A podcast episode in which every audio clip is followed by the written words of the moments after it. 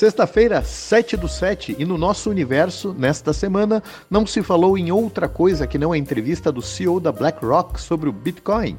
Larry Fink, no alto de seus quase 10 trilhões de dólares sob gestão, não poupou palavras para rasgar elogios à moedinha laranja da internet.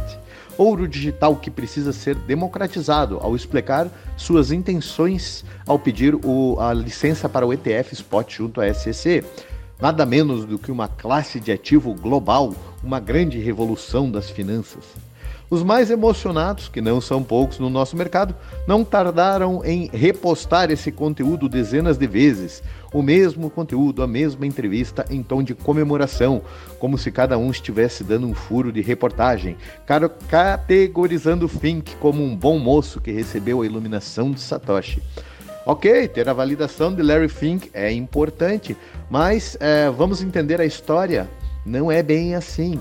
Em 2017, o mesmo Fink, no mesmo palco, nas mesmas Bloombergs da vida, categorizava o Bitcoin como ferramenta de terrorismo. O preço do Bitcoin é um índice da lavagem de dinheiro. O que mudou? Fácil. Mudaram os incentivos. Não pense na BlackRock como um bom moço são apenas os incentivos. De 2017 para cá, a dívida americana explodiu. Os juros entre os títulos americanos de 1 e 10 anos estão invertidos há muito tempo. Isso é muito esquisito.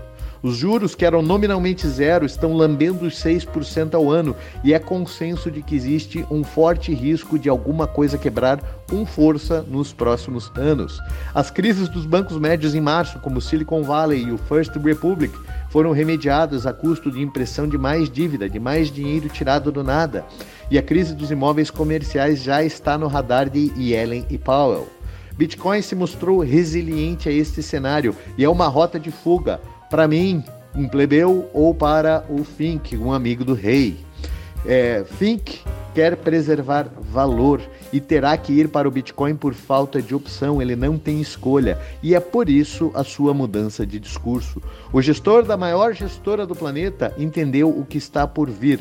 Michael Saylor, é, o, o grande tesoureiro corporativo, do alto de seus mais de 152 mil bitcoins entesourados, já alertou a janela para acumular bitcoin antes dos investidores institucionais está se fechando rapidamente.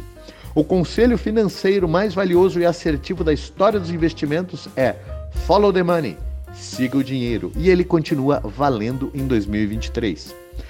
Uh, no cenário local, quanto à reforma tributária, prefiro me abster e deixar que o Gerson opine com muito mais competência e conhecimento do que eu.